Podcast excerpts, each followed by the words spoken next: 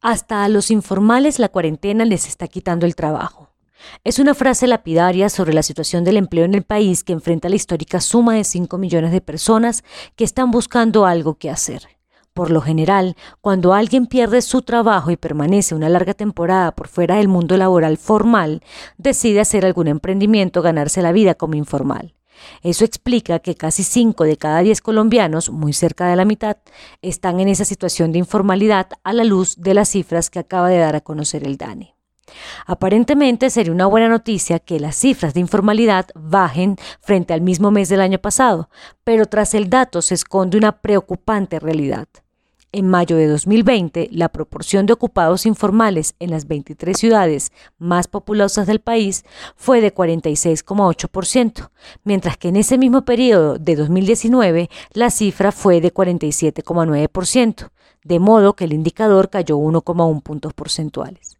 No se debe a que se haya incrementado el número de personas que ahora laboran en la formalidad, con la seguridad social incluida, sino al aumento del desempleo que se vivió en mayo de 2020 de mayo de este año de 21,4% por cuenta de la pandemia.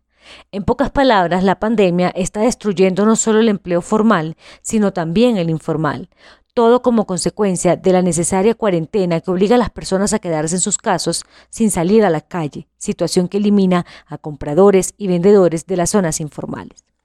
La situación es de apremio social y el gobierno nacional debe hacer algo urgente, que no es una cosa distinta a reglamentar el trabajo por horas y a liberar la contratación formal de acuerdo con las características de las regiones y los sectores económicos. Los empresarios no pueden seguir sometidos a la inflexibilidad laboral y a la carga de prestaciones que pesa en la contratación de las personas. Más que una reforma tributaria, que una pensional, es un imperativo hacer una reforma laboral que libere las amarras y se pueda evolucionar en un régimen más adecuado a la época, como es una semana laboral de menos de 48 horas y la necesaria reglamentación de las plataformas tecnológicas que son las que están generando empleo. Otra de las feas aristas de la situación laboral del país es que durante el trimestre comprendido entre marzo y mayo de 2020, considerado como un periodo directamente afectado por la pandemia y las decisiones de confinamiento, dos millones de mujeres perdieron su ocupación frente a las cifras registradas en el mismo periodo de 2019. Si bien la pérdida de ocupación de los hombres fue de 1,9 millones y todo el mercado laboral ha sido golpeado por esta situación, las brechas de género en contra de las mujeres se están profundizando.